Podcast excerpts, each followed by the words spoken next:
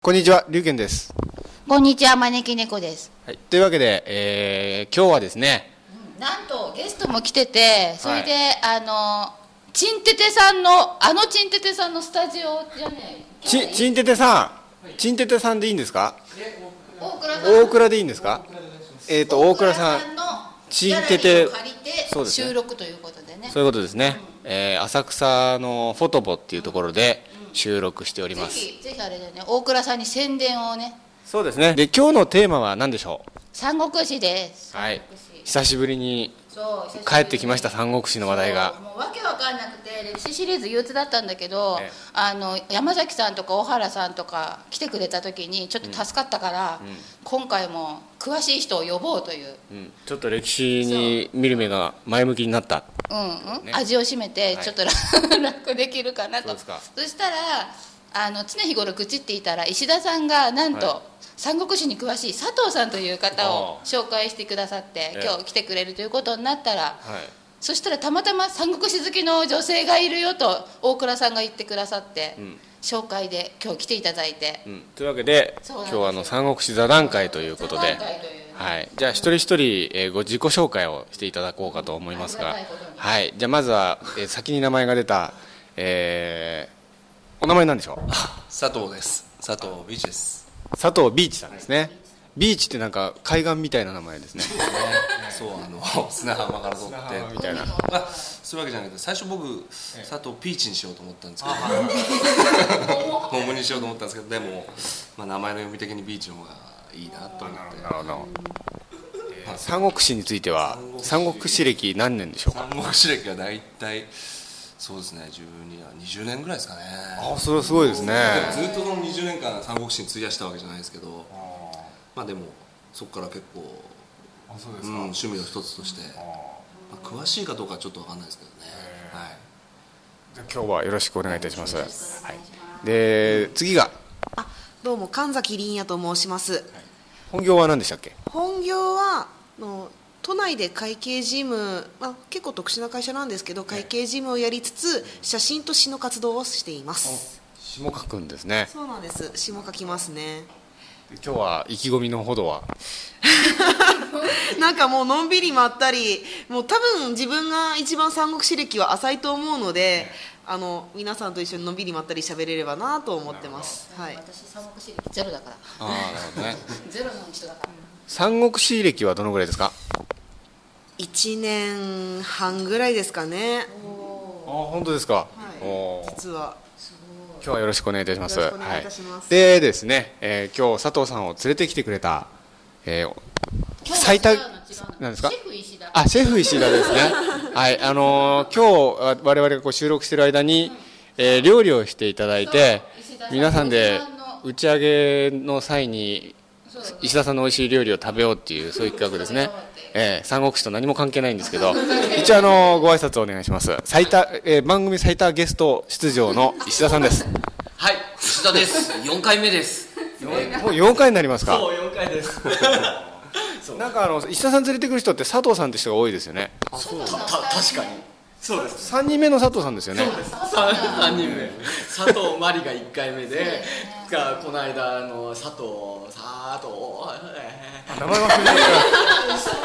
たー女の人女の人でねあの、アナウンサーの人ですよね。とほんでもって今回佐藤ビーチさんですねこの方の本業はとか聞かなかあっそたう本業は何ですか本業はあの 声優ですかね声優をやられてるということですねあじゃあ今度声優の時でもまた改めてゲストに何か活動してますかえ活動っていうとうあのなんかの声やってるとかーんそうですねあの今放送してるのだと弁護士以来の日常っていうのが CS でやっててそれでマットっていう弁護士をやってますね CS 見てないからわかんないなるほどなるほど で見今て日はある人のはあれかと思ってんだうんねで今日はあの石田さん今日は料理はよろしくお願いいたします。はい。ほどほどというわけでですねあとですね、えーこの、えースタジオを貸してくれている大倉さんにご挨拶をはい、こんにちは。チンテテさんですねえチンテテもうすでにファンもいるようどなっちでもありがとうございます。どちらでもいいです。ええ、え、何ですか。今日はザックバラに参加していただけるんですよね。いや、あの三国志、私マイナスなんで、マイナスええ、ゲ、ゲームをやってるんですけどね、三、あそうですか。ええ、あじゃあ今日は先生と一緒にあの勉強してって、あのカリカリ音がしたら私がメモしてる音ですから、あなるほどそういうこはい、よろしくお願いしますとそうですねはいよろしくお願よいろししくお願まいしすますというわけでですそうねいえば私小耳に挟んだんだけどさ、ええあのいつもにゃ母を聞いてくださるニャンツォさんとやり取りをなさっていたそうでそうなんですあの実はあの、私ユーストリームのアカシアリーフサテライトっていうのを、まあ、不定期でやってるんですけれども、そちらの方にもあのソーシャルストリームに、なんとか遊びに来ていただいたりとか、でそれが縁でフォローしていただいて何回かやり取りをさせていただいたりとかしてます、なるほどね。はい宮田さんいですねまだあ今日なんか一人もう聞いてる人人がいるみたいですけどねざいますありがとうございますありがとうございますちなみにあのこの番組の以前の歴史シリーズはお聞きになったことはありますかそうですね少しだけはいうんないですあないですか 一応あのせ、まあ、初めて聞く方に含めて説明しますとあのこの招き猫先生はですね本業占い師でしてで霊感があるんですよで人の名前を聞くだけでその人がどんな人だか分かってしまうっていう特技を持っているのであの歴史上の人物の名前を言って歴史に伝わっている人間像とどう違うかっていうのを検証するのは面白いんじゃないかっていうので始めたのが歴史シリーズなんですね。で結構あのいろんな陳説が飛び出しまして例えば董卓はすごくいい人だったとかあのあとなんかおかしいですねあと淳育はははめられて殺されたんだとかそういういろんな説が出ましてですねだから今日もあの皆さんの熱い三国志のそのお話を聞いてそれとまたちょっと先生にも仕事してもらわないといけないので実際のその歴史上の人間像と比較してみるとまあ先生が霊視してあリャントさんから書き込みがありますあよりがとうございます来てくれるとありがとう思ごっざていまますしたよなんだありかがとうございますなんだかいつも来てすみませんリャンツォですいろんな人が集まってて楽しそうです三国志楽しみですありがとうございます五よろしくですって言ってますけど ちなみにギー五色では何が一番好きですかギですねいいですか。えっ、と神崎さんギで佐藤さんは僕もギですねあギですかああちなみに石田さんはショックですあ食ですかえー先生はわかんない僕も食なんですよねどっちかっていうとええ完全に二分してるじゃないですかしてますねギと5がいないって リャンリャントさんしか5がいないというとんでもいなやいでもなんか勢力ではやっぱり読んでる作品がそうだからっていう理由で「義が一番好きってだけであのみんな魅力があるっていうのがあって実際には「どこ?」っていうのがあんまり強く決められないというかなんかもうなんとなく好きな武将が多いから「義」っていう感じでなるほどね。まあそんな感じでですね、今日ちょっと皆さんに宿題を、えー聞いてきたんですよね。えーまずですね、好きなベスト、えー好きな武将ベスト5というのを、そうね、あの三国志の登場人物、好きな登場人物ベスト5というのをですね、考えてきてもらったんで、えーちょっとそれを発表していただこうかなと思うんですけども、えーじゃあまず今度はあの佐藤さんから、あ佐藤さんじゃない、神崎さんから。 私からですはいねじゃあ神崎さんちょっとベスト5をちょっと発表していただけますか5位が、あのいきなり初句からいくんですけれども「ロシュクあろしく、はいあ五なんですよ。五ですね五なんです五から行くんですけどね。ロシクのなんか外交ですごい活躍したっていうところに魅力を感じて。職に対して穏健派だったんですよねそうなんですよね。なんかロシクっていうと先生があの、れ昔霊視した多分本人忘れてると思うんですけど霊視したところによると結構いい人だったらしくて、はい呉の軍師っていうか司令官隊、司令官って言いますよね、あの、周遊周、遊ロシュク、両毛、リクソンの中では一番友達になれそうなタイプとか言ってましたねああでもなんか温厚そうな感じは見受けられるなとはあ思いますね。はい。なんかまたロシクの株が上がった気がします。こう手先が器用な人で、で多分今だったらなんかこだわりの芸術家とかになってそうなタイプっていう気がするんであ本当ですか私才能もないのに肌だけ芸術家肌だからさいやいやそういう人好きなのよそなんんかなうもんん、だから一番仲良くなれそうって思った、戦略もなんか一番この人がいいそうそうそう戦略を立てられるとか言ってましたでね一番血を流さない方法を選べる人だからありょその両方毛法がねちょっとあいやいや私露食がうんそうそうだから私の中で好感度高いのああなるほどねなるほど。で4位は4位は、えー、報徳宝徳、はい宝徳って何でしたっけもう黎明ですねあのもともとそうですね最終的には義にいたんですけど繁盛の元領省領領州にいた人そうですそうですはい領州にいてなんか途中まであの馬長と一緒にいはいはいはいてっていう、であの繁盛での戦いで、はい棺担いでもう決死の覚悟で挑んだっていうその男気に惚れたというかはいすごいですねもうあ宝れ徳は話さなかったですねマイナーなのマイナーマイナーっちゃマイナーですかねマイナーといえばマイナーかもしれないですねただあの私よくというかもう最近あんまやってないんですけどセガの「三国志大戦」ってカードゲームに一時期ハマってた時期があって、それでは結構なんか宝徳っていい感じあのそうですかキャラクターとい うか武将だったんですよね確かあの三国志なんかね蒼天航路ではあれですよねあの、かっこよく関羽に切られるんですよねそうなんですよ雨の中ねあれがまたあ素晴らしれい、はもう泣くかと思いましたなんですね一番号泣したところはまた別のところなんですけどねあそうですかじゃあそれ後で聞かせていただこきれはますはいまた後でじゃあ3位は3位長領ですねあ長領ですね最強戦士ですね最強のなるほどもう本当にあのもうみんなもう本当にベタですけどガッピの戦いの両ライライでもうやられたっていうのがありますねで蒼天航路の方のえエピソードで言うと関羽との一騎打ちもすごいかっこいいですと最か初の登場シーンですねそうですねあとは右岸討伐はいはいはいですと各家かがねそうですついててはいで2位は何でしょう2位は曹操なんですよここであここでそうそうですかここでそうそうなんですよあここでそうそう出ちゃいますかはい出ちゃうんです1位じゃないんですよ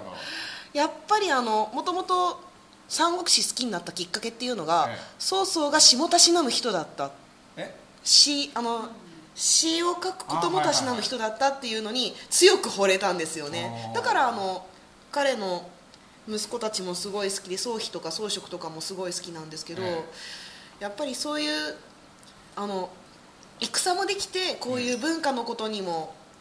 なんか秀でてたっていう点では、そうそうすごいなと思って、それいはや本当にねあの中国の歴史上の皇帝の中でも稀な人なんですよねそういう人ってねそうなんですよね。うん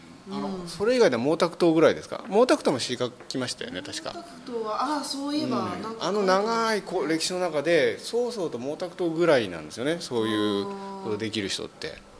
そうなんです毛よ沢東と一緒にしたくないっていう気分はありますけれど も、ええ確かに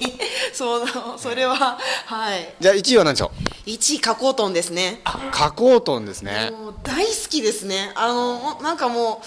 蒼天航路のイメージがやっぱりすごく強いんですけれどもああの本当になんかなんだかんだ言って早々にもうずっと付き従っててで一番心に残ってるエピソードっていうのがや関東の戦いの時に全員ほら閉塞に降格っていうあの昭和昭和閉卒にっていうエピソードがあったじゃないですか、その時にも見事に閉卒を演じたところがぐっときましたねはい、あとはやっぱりあの歴史上どうだったかは分からないんですけれどもやっぱり左目を失うところ、ああそうですねあれはなんかもういろんなメディアというあれ本当かですよね確かあのなんかその自分の軍の方になんか教授を呼んで勉強会やったりとかっていう面もあっ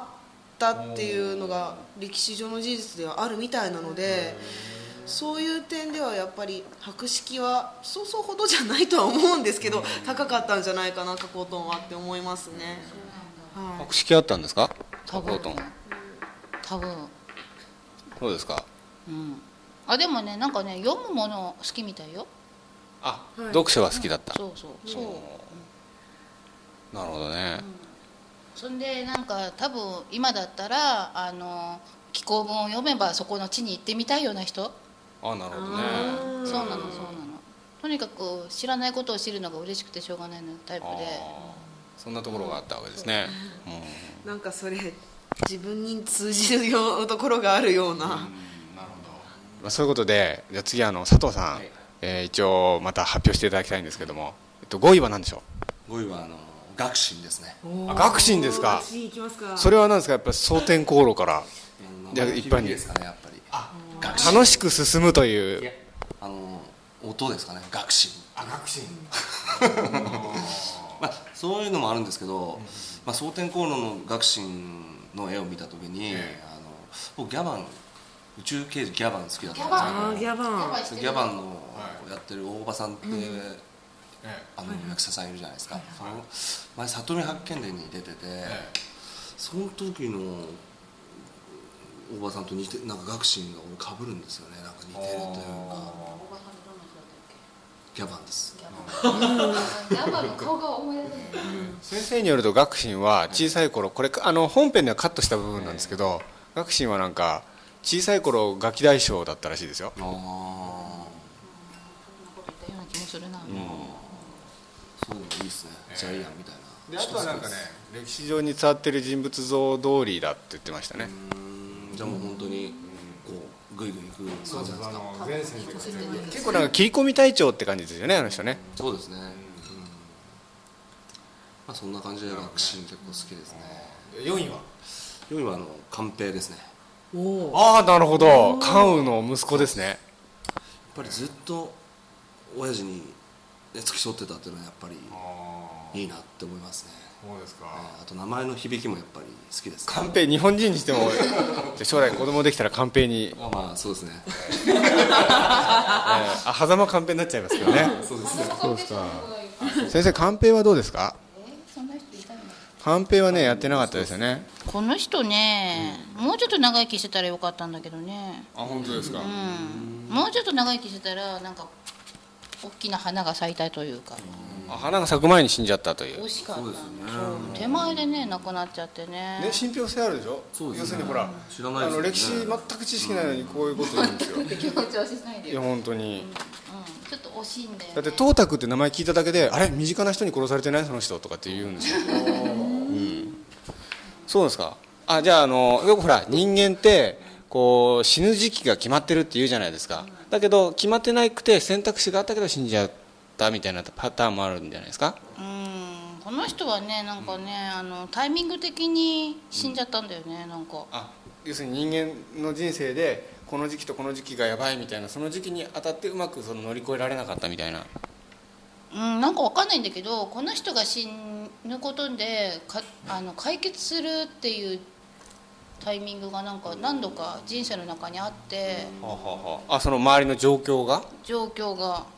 それは職にとってにはならないですよねなのかなわかんないけどわかんないんだけどこの人の人生の中にはそういうことが何回かあって、他の回の時には周りの人の助けとか状況の急な変化とかがあったりして助かってるんだけど、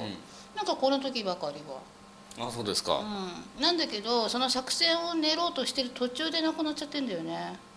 だからそうでしたっけこうこうなった時に自分が死ねばちょうどいいっていうふうにもう死を覚悟してなんか何回もやり遂げるつもりだったんだけど、その途中でなんか惜しくもなくなってしまって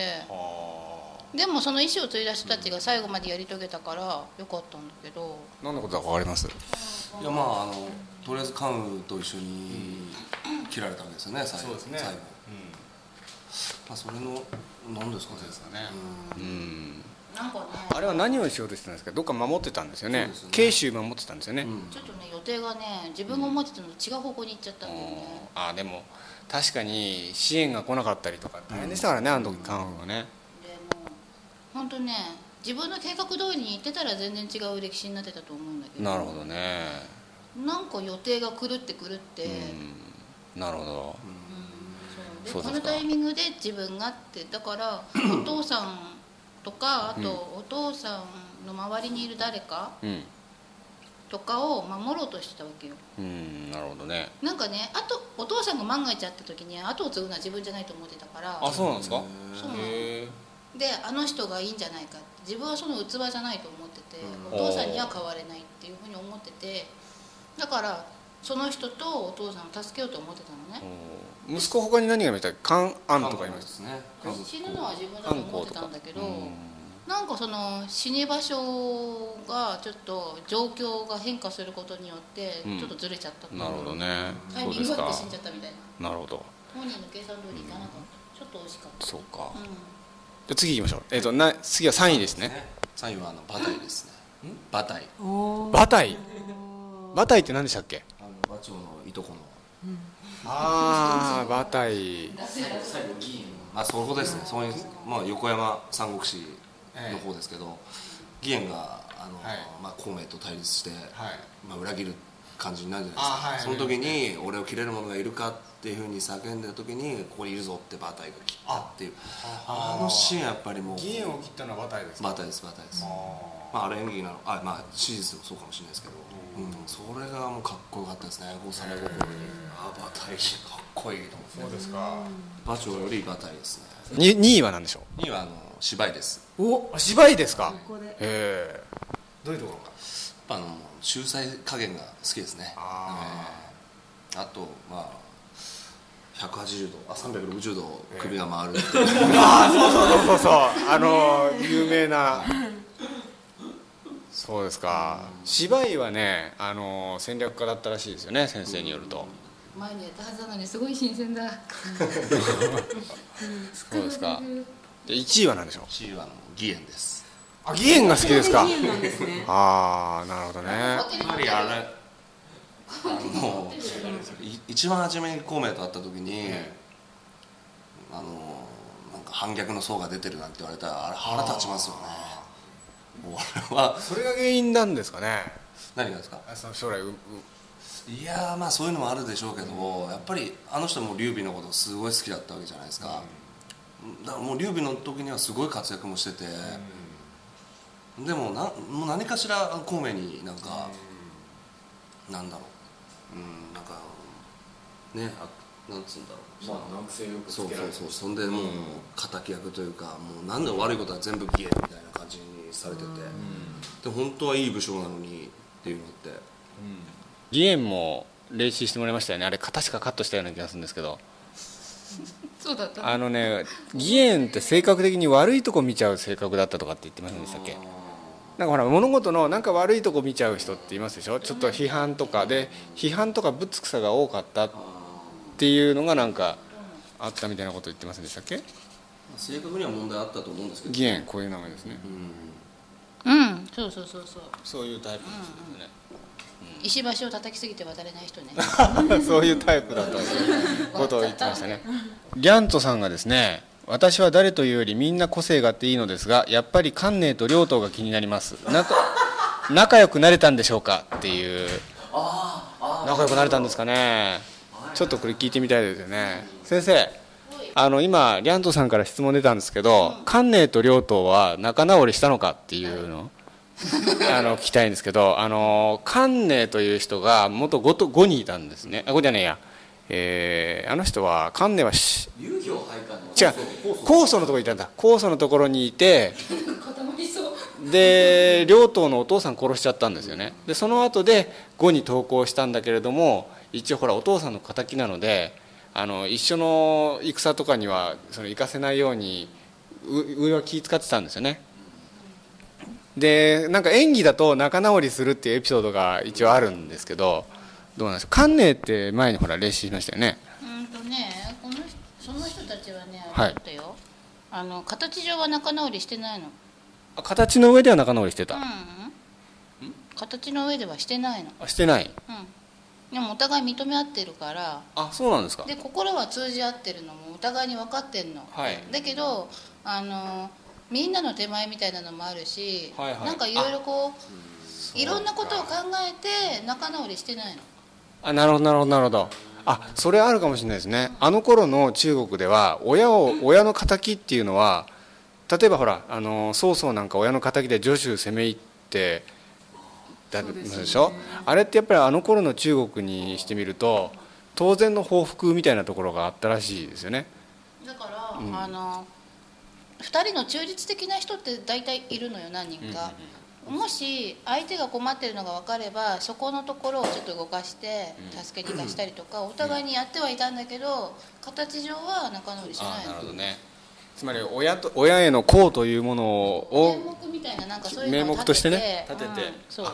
なるほどねそう心も通じ合っててもう情報がさ狭いから情報も入ってきて相手の動きとか分かるんだけど、困ってるようだったらちょっとその中立的な人をつついてみたりとかしてあーこうなるほどね助けに行かせたりとかしお互いにやってんだけど、仲直りはしてないのな るほどなるほどあなんかあのリアンドさん喜んでますよなあの観念と観念と両党が仲直りできたっていうことを聞いていまあねなんかだからやということでですねじゃあこの石田さんのベスト5いきたいと思います、石田さんは、えーベスト5は何でしょえーそうですね5位はえーっと、えー、馬食ですねう馬食泣いて馬食を切るのどういうところお好きですかいやあのまあ馬食が多分そのまあちょっと狂い始めたのまあ狂い始めたというかまあ軍律を破って、えーまあ諸葛亮に資材を受けなあの受け渡されてっていうことから、まあ、内定馬食を切るっていうのを、まあ、有能な人材もあの、まあ、法律や軍律に照らして切らなければならない時があるっていう、まあ、個人にもつながった人なんですけど、まあ有能にもかかわらずそのなんでそういうミスを犯してしまったかっていうところがちょっと僕あの、まあ、気にかかってるというか人間性が出てるなって思ったんですけどその、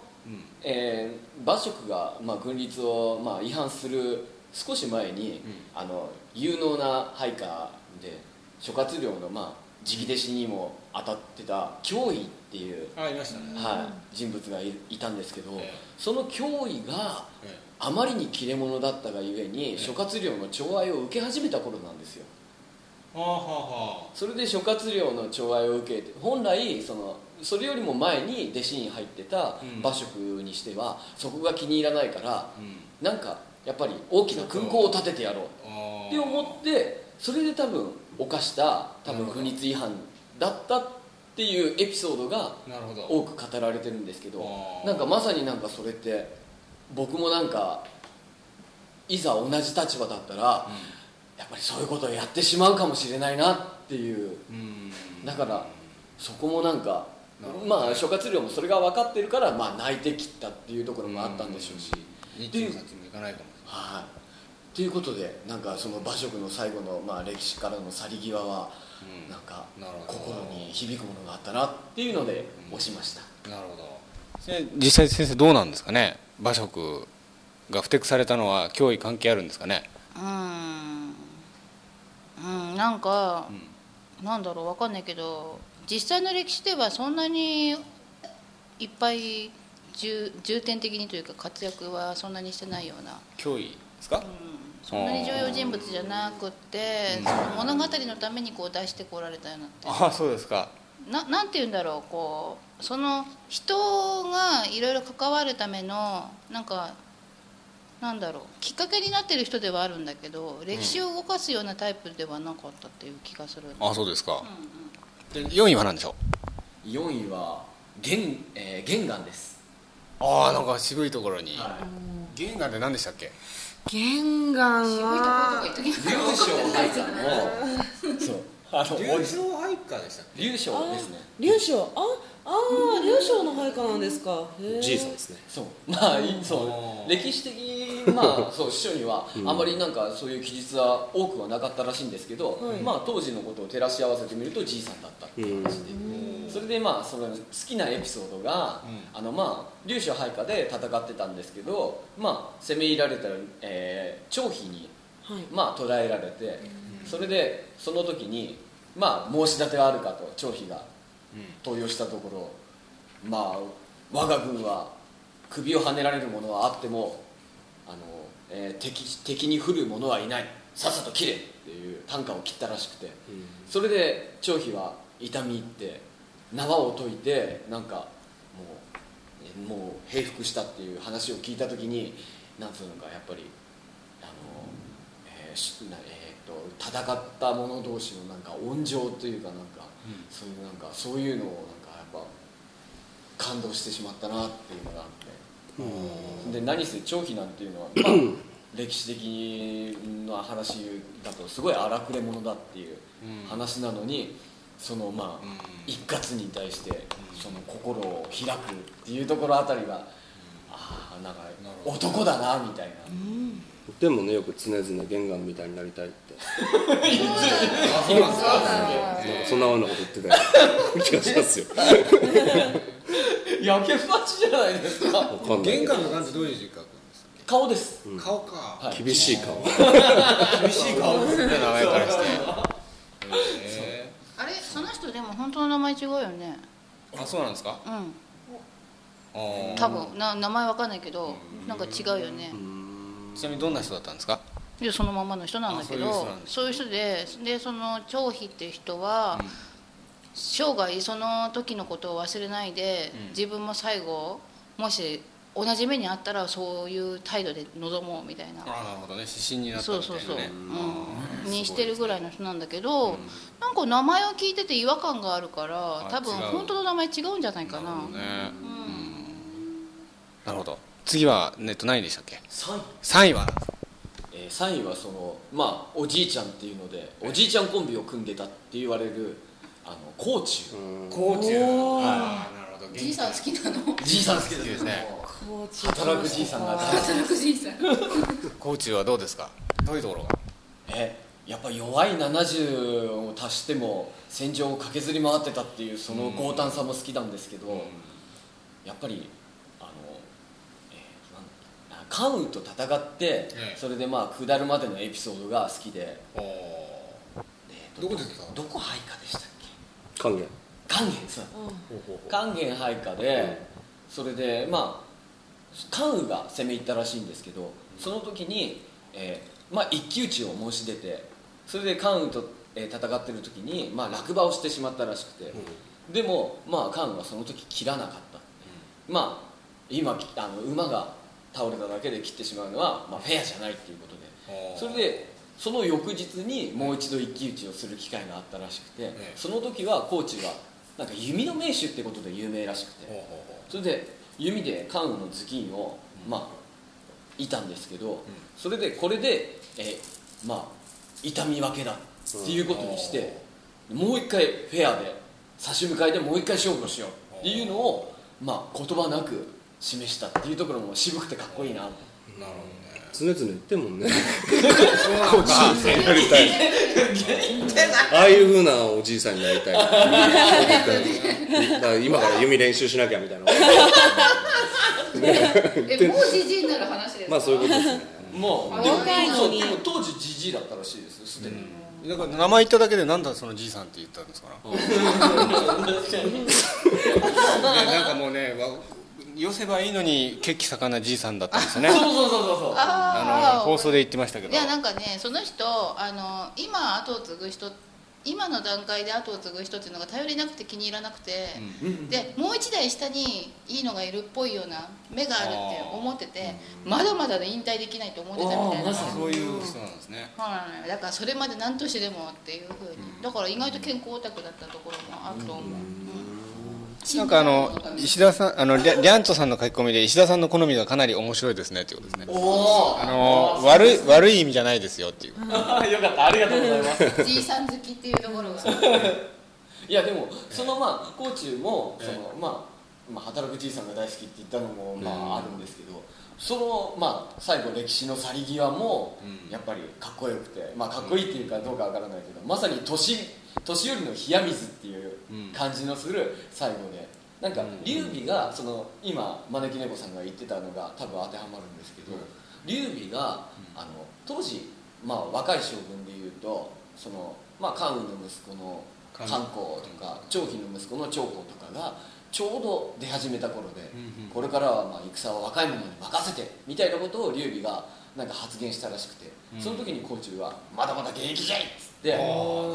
なんか精鋭10機ぐらいを従えて義軍に突っ込んでって、最後やられちゃったっていうそんな最後だったらしいんですけどまたなんかそこにもなんかああこのじいさんやっぱりもう最後まで生涯現役を貫いた血気盛んなおじいさんだったんだなみたいな過公演ありましたからねそうなんですよあら大金星ですそうなんですよねあの蒼天コロンかっこよかったですよねもうあそこでボロボロ泣きま したそうあもう本当帝軍山は何回読んでも泣き泣けるというかあ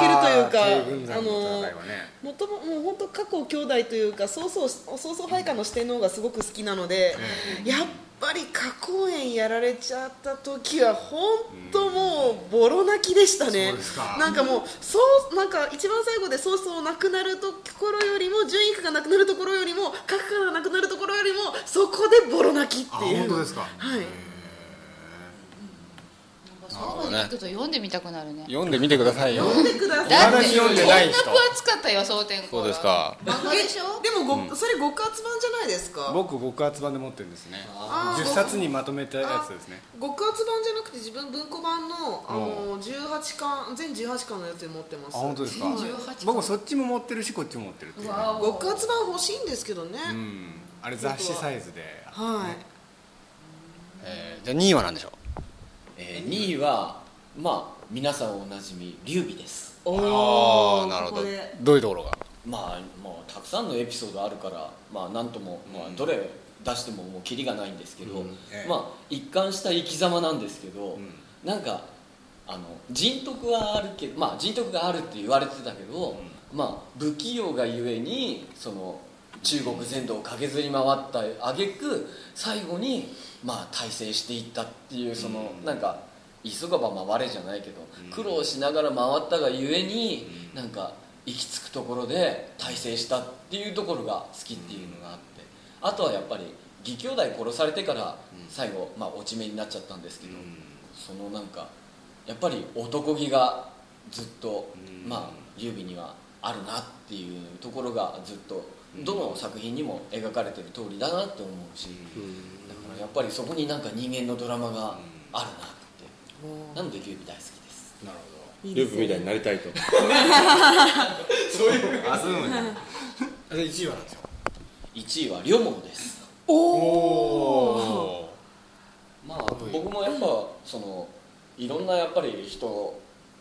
なんか、えーどの人もやっぱり、まあ、魅力的な人なんですけど両方が大好きなのは、まあ、努力していやあの軍師の地位に上り詰めたっていうところが大好きで、まあもともとなんかあの少年時代は暴れん坊で、もうあの兵を引き連れても荒くれ行為ばっかりしかしてなかった両毛らしかったんですけど、その両毛が学問を学び始めて、あのまあえー老宿に次ぐ軍師にまで上り詰めたっていうところで、やっぱ努力は実を結ぶなっていう,、そこがやっぱり、見習わなきゃなっていうのはありましたし、あのなんだっけなんとかのアモーにあらずっていう言葉ありますよね他のはもうにあらずそうそうそうそうですねあれはもともと頭いい人だったんですよね両毛ってねうんなん確かそんなようなこと言った気がする、うんただまあその戦略に関しても先生言ってましたよねあのー戦略といっても新しいことを思いつくことはあんまりできなくっ て勘がいい人だから指示をもらえれば、もらった以上のことは返せる人なんだけど、うんちょっとね思いつくっていうのがなかなかね苦手っぽかって、ただやっぱりその両毛のなんていうのやっぱり両毛が最後はあの出した大勲功が関を切ったってことなんですよああそうえ缶を切ったのはリクソンと組んで、まあ、関を罠に落としめてでしたっうけんまあそうですねバババなんだっけバババガチュウという人じゃなかったでしたっけ缶そうですね捕まえたのはそうじゃないですかうん官をそう確かそこら辺なんですけど、ただその時の都督が、うんうんまあ、両毛で、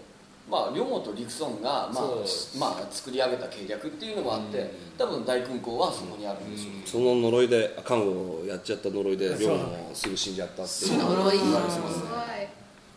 だからなんか多分そこら辺はやっぱりあのなんていうのかやっぱりあの五のあのえ五じゃねえかえっと職のなんかあのまあ三国志だからそういうふうになんかやっぱり五の両毛とかあのやっぱ関を切ったってことでダークヒーローみたいな扱いを受けてる部分もあるんですけどただ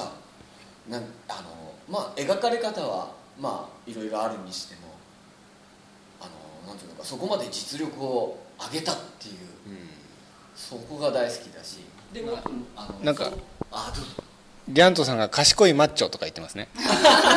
そうですねもともと腕っぷしがあったんですもんね、そうそれでえっ、とあの蒼天コードにも描かれてたんですけど、はいなんかあの他の配下たちまあ両党とか、えーえーと帝鳳とかが、あのまあ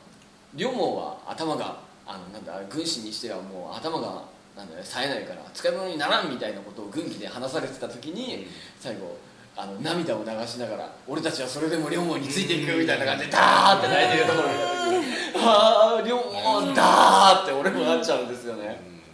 あーなんか出来の悪い軍師だけどそれでもこいつをなんかこいつの成長を見守ってやってくれみたいなそういうエピソードが、まあ、ちょちょっとだけ書かれてたんですけどそういう仲間が欲しいんだそう欲しいですね もちろんうんいいですよねそういうその両毛がそのあの成り上がまあ努力で、まあ、軍神まで、まあ、上がったっていう部分はまあ配下のひあ、まあ、配下というか同僚にも同僚の助けもあったからこそそこまでやれたんだっていうところになんかやっぱり人と人の絆を感じるっていうのもあったんで、だからやっぱり人間ドラマだしかしあのさなんか蒼天航路の話題が多いですけどやっぱりあの蒼天航路はやっぱり重要アイテムというか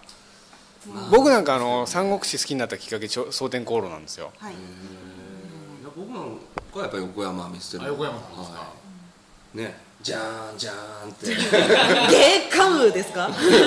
れが好きだよ ねでちょっとあの三国志を好きになったきっかけみたいな話に聞きたいんですけど、えーじゃあ今度佐藤さんから僕はやっぱどうりその図書館あ図書室学校の図書室になんか漫画ってあんまりないじゃないですか、ええだけど三国志だけあるんですよあはははそれで三国志を見て、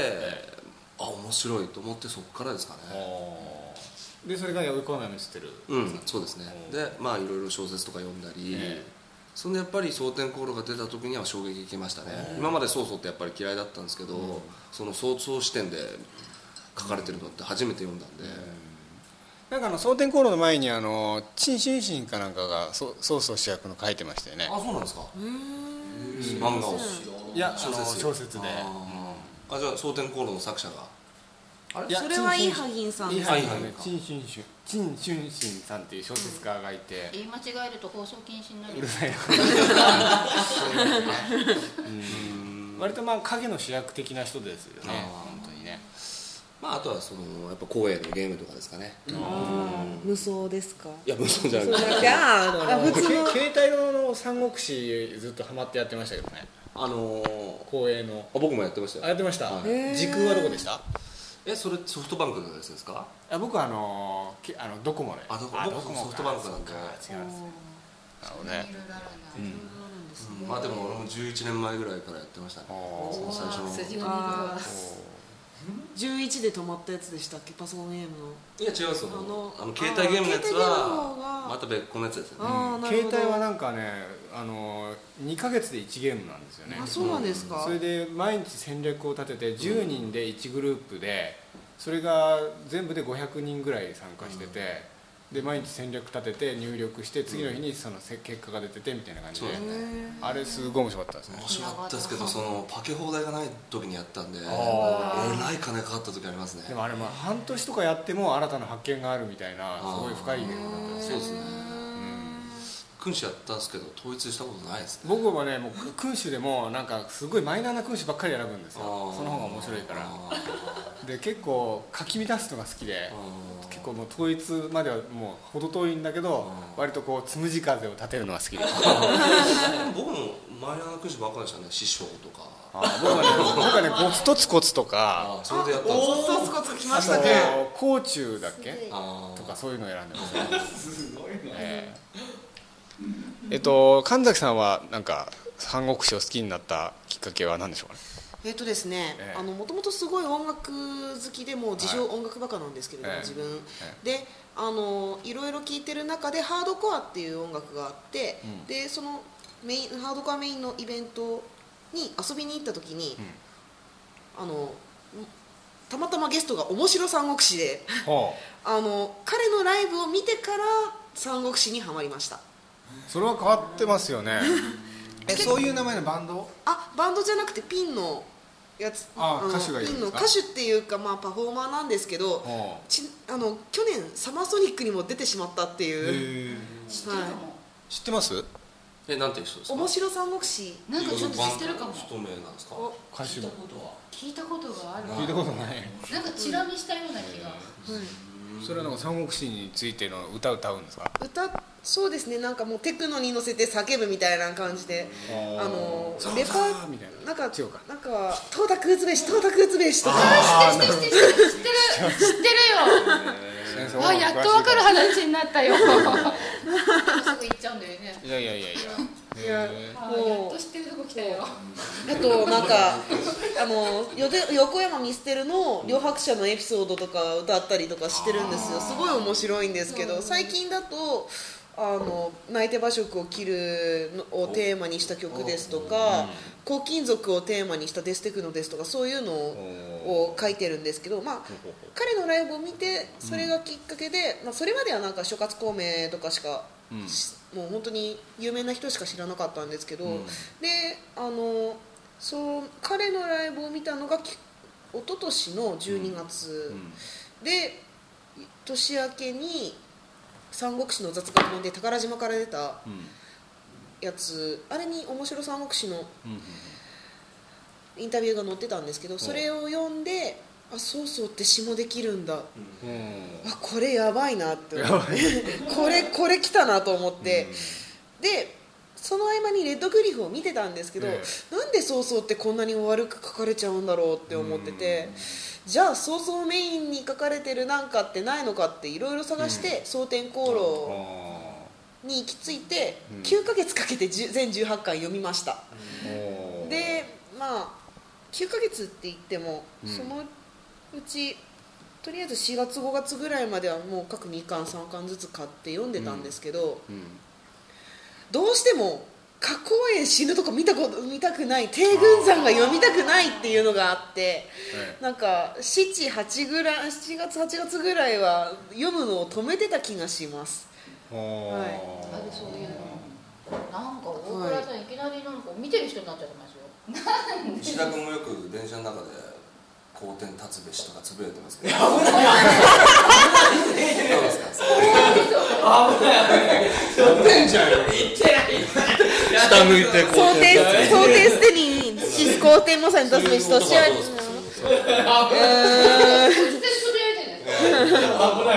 怖いでもたまに電車の中で会うとあ「石田君またつぶやいてる」っていうたまにありますねたまにえ電車でつぶやく男がいると思って振り向くと石田西田さん君ですね大抵振り向くと石田がいるんでありますからねですねそれはあそういうの言ってないんだ言ってないです 言ってないし実際実際そういう人間じゃないからそうねそれでなんか今一番読みたいのが、やっぱりなんか三国全部平等に書かれててなおかつなんか軍友勢も結構かっこよく書かれてる北方構造の三国志がすごく読みたいはいではす。いあれ独特の文章であれもはい結構いいですよはい。あれ読みましたれ北方三国志北方健三北方健三のあの前ホットドッグプレス読んでる時に、え北方さんのコラムええなんか悩み相談みたいなのが面白かったですけどねやはり悩み相談は面白かった ですねうん昔三桃子っ国ていうや志つで書いてますよねああれ結構平等に書かれてるんですか平等というかなんかもうほあのーみんなが知ってるような武将たちが別の切り口で書かれてるっていうのがあってもうとにかく呂布がすごいかっこいいっていうそうなんか両夫のエピソードがいいってなんか熱く語られたことがありますけどはいね、でなおかつ自分がさっき好きな武将でおでもう最も好きな武将に挙げた加工トンが、なんかものすごく穏やかに書かれてると、そういうところであすごく気になるっていうハードボイルドなんですかね多分ハードボイルドなんじゃないかなとは僕思ねいますけど、一冊だけ読んだんですよ途中のやつをい両夫が出てきた頃あたりではい、割と読みやすくてえあの割となんかね痛快な文章でしたよもうであの後さ水光伝書いたんですよねそうです水ね光だからちょちょっと中国づいてるんですよね北から 石田さんは三国志好きになったなったきっかけは何ですか抗菌と違う あ違う危ない危ないのよくかぶってるもんねかぶってないし俺かうんひどいいやぼ僕は僕は高校時代にその友達があの三国志のゲームを持ってきてくれてそれでまあ4人ぐらいで仲間内でやり始めたのがきっかけでそれでそれからまあ僕の高校にもその図書室にやっぱりその横山光輝三国志があってそれを読みふけるようになってからどん,、まあ、どんどん三国志の世界にはまったっていう口で。まあ、当時あの一番初めの三国えナムコの三国志かが一番初めやったやつなんですけど、まあみんななんか難しい君主を取ってった中なんか「お前はハンデだ」っつって「劉備を持ってけ」って言ってほんで劉備をいただいたんですけどあの2ターン目であのあの外交しに行って馬がダカダッダカダッダカダッって走るところで緑化なんかの領地にガッて捕まってその後、りょくあなた首切られました」みたいな感じで「劉備が死んだ!」っつってみんなで大騒ぎしてまして僕その頃もうその凄さが分かんないんで。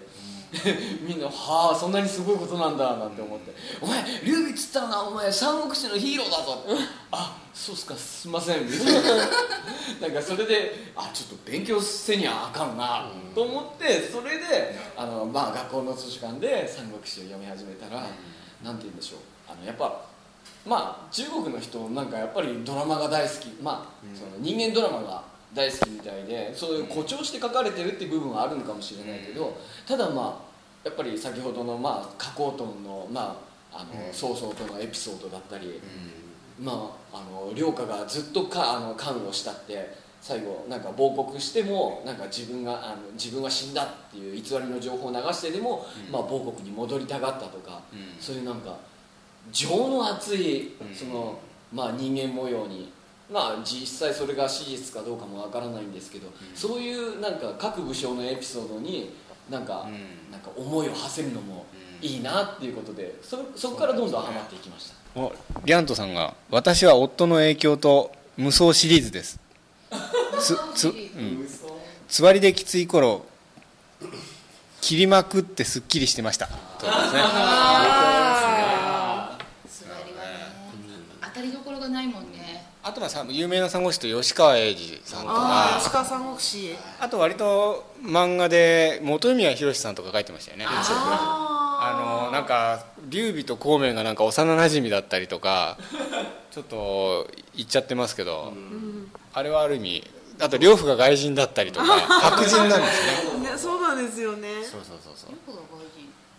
まあ一応なんていうんですかね移民の血が混じってるみたいな両方でもさあれだよね、よそ者さんなんだよねそうだってあのだ人かはら外人っつうのははちょっと分かんないけどこれこれ根血あそうそうそうそうこの人はなんかあのどうだっねけ上の兵州だよそ者さんなんだよ兵州の人ですねまあ兵州って言ったら半分外国みたいな土地ですもんね割とねうんやっぱでもねあのおすすめ三国志作品一つ挙げるとするとまあ何ですかなんだろうでも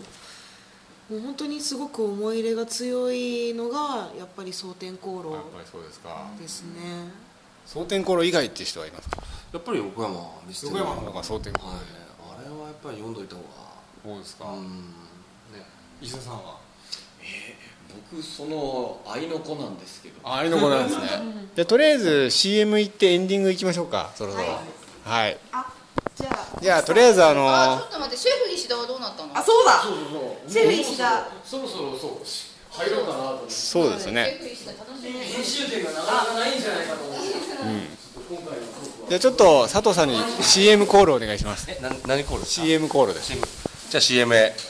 GO! どうも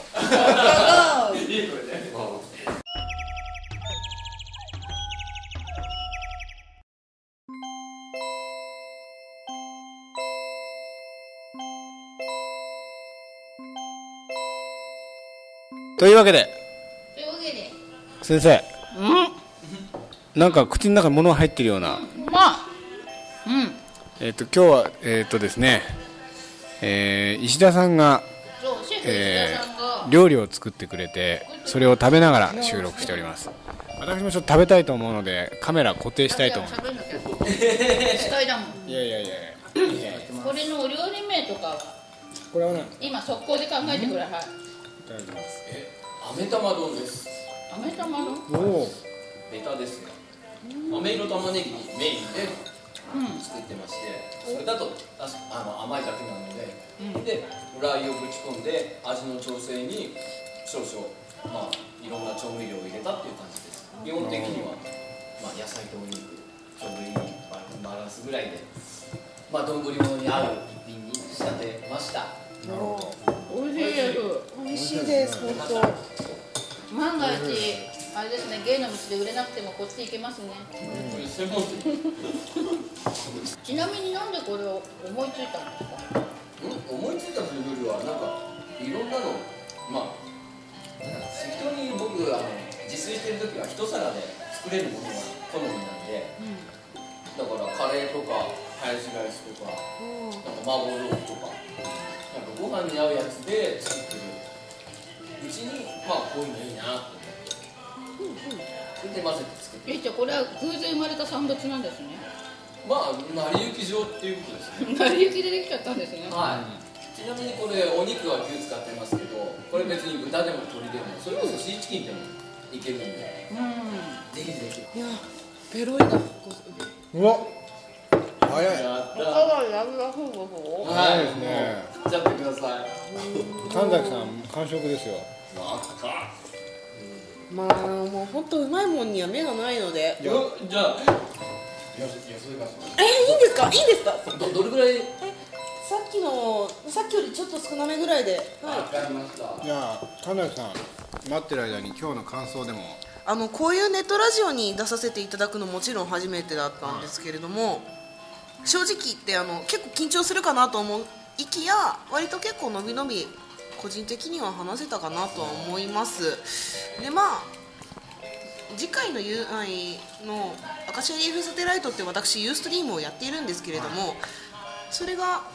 まだ本放送2回ぐらいしかやってないんですけど、まあ、次回未定にはしてるんですけどそれのまあいいお話のネタにはなりそうだなとは思いますと同時にやっぱりもうちょっと三国志勉強したいなという気持ちが強まりましたというわけでもう、あのー来月の給料が入ってからでも北方三国志を揃え始めようと思いますあのパパさん今日の感想でもあそうですね持っていたあ持ってない人にも私に自分がそう来でするねいやいやいや一人一人がまあまあ、この日のために3日前ぐらいから光栄の三国志ずっとやってました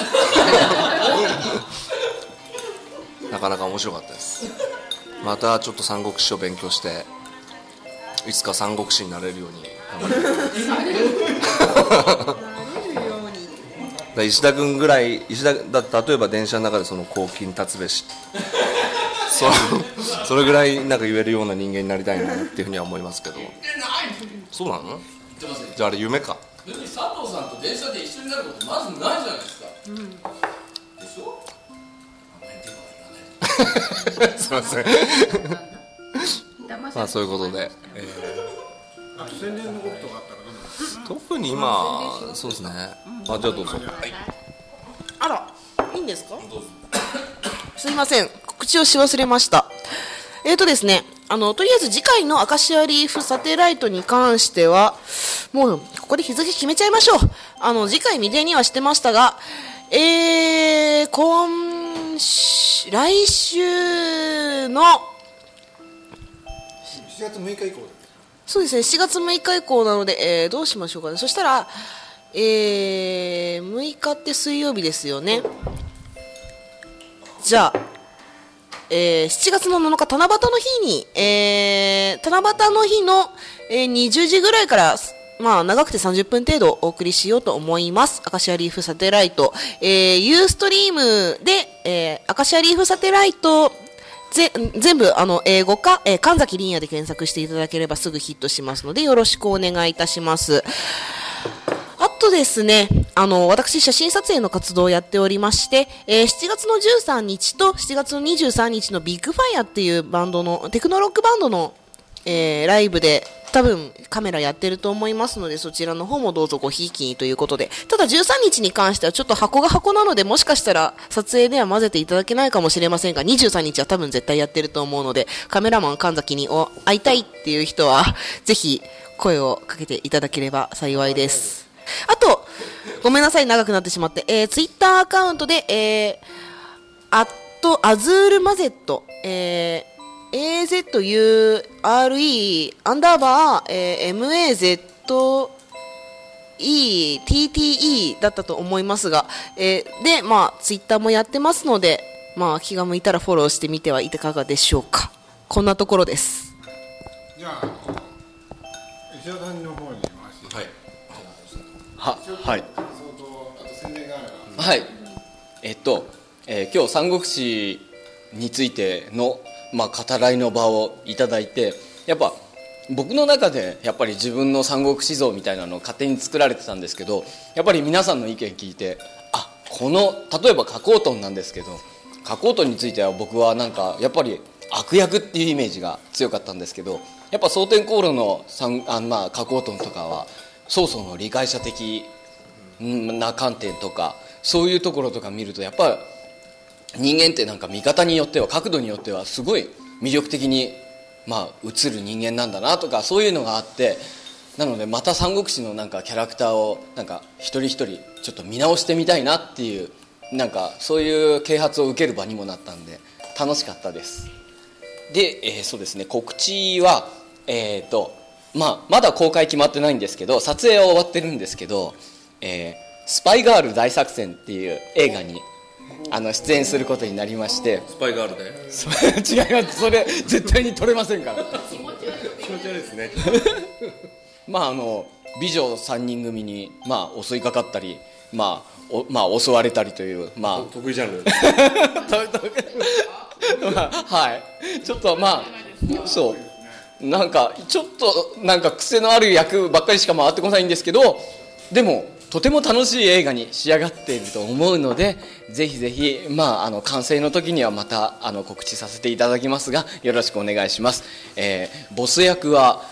紅の豚のすごい人です、そんな人も共演者にいたんです以上ですありがとうございましたあ大倉さん今日の、えー締めをお願いします いや閉まらないですけど閉まらないですなんで途中でさ大倉さんさいきなり傍観者になってるんですかなんか大倉さんコメント入れてましたよねやここっぱにりいるの三に国なん志かリ全スナー然になってましたよね全然知識がないんでそんなだってやっぱ知識がないままの私です私です小倉さん何が好きなんですはいかあなんかそもそも歴史は何か好きなのあるんですかああんまり歴史は振り返ってないんですよねうん最近最近生まれたんで孫なんですねちょっとめ周りのことにちょっと目を目を向けてるだけでちょっとあんまり時間がない感じですかね日本の戦国時代もあんまりあないですね過去を振り返らない性格なんですねいやなんかこういう名詞が覚えられないんではいあでもよくあの三国志興味ない人に熱く語ろうとすると中国人の名前って覚えにくいとかって言いますよね言いますね。蒼天航路をよく人に勧めるんだけど名前が覚えられなくて挫折したって人結構何人かいましたよですよ。そうでしょ振り仮名振ってあればあれですけどね読めない時ありますよねあとやっぱりあのー劉備玄徳とかって書いてある資料ダメですよねダメですね。はい。曹操猛徳とかはい。そう毛徳龍曹玄徳もじゃないですか。そう曹猛徳か劉玄徳かもしくは劉備か曹操ですよねはい。えどっちかあだ名なんですかそうあざななあざなと名前連ねて言うのってすごいアホなことらしいんですそうよなんですよね。であのゴン太さんもそれ最初知らなくって劉備玄徳とか書いてたんですよね最初で気が付いてから全部単行本直ってますもんねいや僕な最近なんか三国志本とかもパッと開いて劉備玄徳とか書いてあったらすぐ閉じるようにしてるんですよねだからなんかあの日本人って名前が4文字だと落ち着くっていう性質があるらしくて曹操猛徳劉備玄徳諸葛孔明で落ち着いてるんですけどし曹操猛徳っていうんだったら諸葛亮孔明って言わないといけないっていうで諸葛孔明って言うんだったら劉玄徳って言わなきゃいけないっていうねだけどなんか4文字だと落ち着くんで諸葛孔明曹操猛毒って言っちゃうんですよ日本はい量ってなんで入るのだから諸葛亮は名字が2文字なんですよ諸葛さん名字が諸葛で名前が亮なんですよおお、普通は漢字1文字なんだけど孔明だけは名字が2文字なんですあ孔明って名前じゃないんだ孔明はあざななんですよはい亮が名前なんですわお今初めてち知なっみてにまあ芝居もそうですよね芝居とか公孫さんとかねああそうですね三国志って結局どこが勝つのどこが勝つ曹操の部下が最後勝っちゃうんですね部下というか最後違う国にまあ芝園ですよね芝居の孫が結局シーン作って統一しちゃうっていう、なんでこううんクーデターですかそうですねまあ曹操の孫があまり頭が良くなかったっていうのが原因ですかねそうですねああそうですねまあそうそうそう爽やかなそうあれあれ孫なんですかはいあ違うの総比宋英が入るかそのひ孫かどこの中だろ素晴らしいなすごいなまあそうなんですでも多分それが三国時代っていうのがまあ大体100年ぐらいなんですよね、よくなんか中国王朝ってやっぱり400年とか500年とか、まあある程度長く続いてるけどそんだけまあなんていうのドラマチックで、まあかつ壮大なエピソードがたくさんあるのに、それが100年にギュッと凝縮されてるから、なんか人気がなあるっていうのもうなずけるなって、でとりあえずまだ時間あるのでいきなり時間があることになってるのリリスナーからのメールでも読もうかと思いますおありがとうございますこれねあのミクシーの書き込み最近忘れてたんでミクシーの書き込みからですこれカリメロさんですね5月18日の書き込みですうねわ古い話じゃん古いんですね先日よりポッドキャストで出会いハマっておりますありがとうございます最初から聞いているためまだ歴史シリーズあたりですがとっても楽しいですかっこ同じ年代ということもありわどうたして年代がバレたんだろバレたんなんでバレたんでうすなかんねでバレたのええ話でかな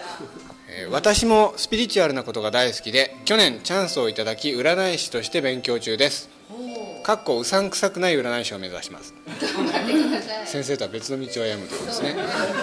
必要ですこれからもお二人の放送を楽しみにしていまありすが、とうございますえー今日は歴史シリーズを一休みしてフラダンスのレッスン帰りに最新版を聞かせていただきますっていうこと入るんじゃないえあそうかもしれないですねダンスだよあれですねあの今度占い師についてっていうテーマでやろうっていう話をしてますけどこれこの方呼ぶの呼んでもらう呼ん呼んで出てもらうってどうですかどうだろうわかんないけどね出てくださる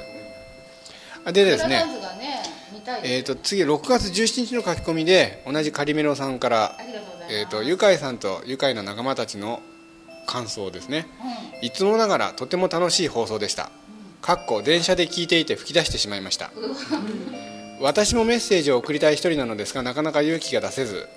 話題が見つかった時にはメールしますこれからも楽しみにしていますので頑張ってくださいということですねありがとうございますあのミクシーの書き込みも読まれてしまいますのでお気をつけいただければと思います はいあなたもうすでないにもんねうん番組にメールを送ってしまっているんですね、えっと、あとですねベルさんですねこれあの前回のゲストの森山さんですねあありがとうございますひゃーラジオデビューしちゃ った過去の放送も聞いてみましたがコアな話題が面白いネットラジオだからできるのかもしれませんこれからも楽しみにしていますということ綺です麗ねな方だったよね綺麗な方でしたね、えーまあ、ついでにメールを読んじゃいましたけれども、うんありがとうございますはいまあ、あとこの間ですね、あのメールで提案が来て、あのにゃうちの番組で、せんなんか相談室やったらどうかっていう欄が出てるんですけど、あのリスナーがなんか悩みを送って先生がそれにこ人生相談するっていう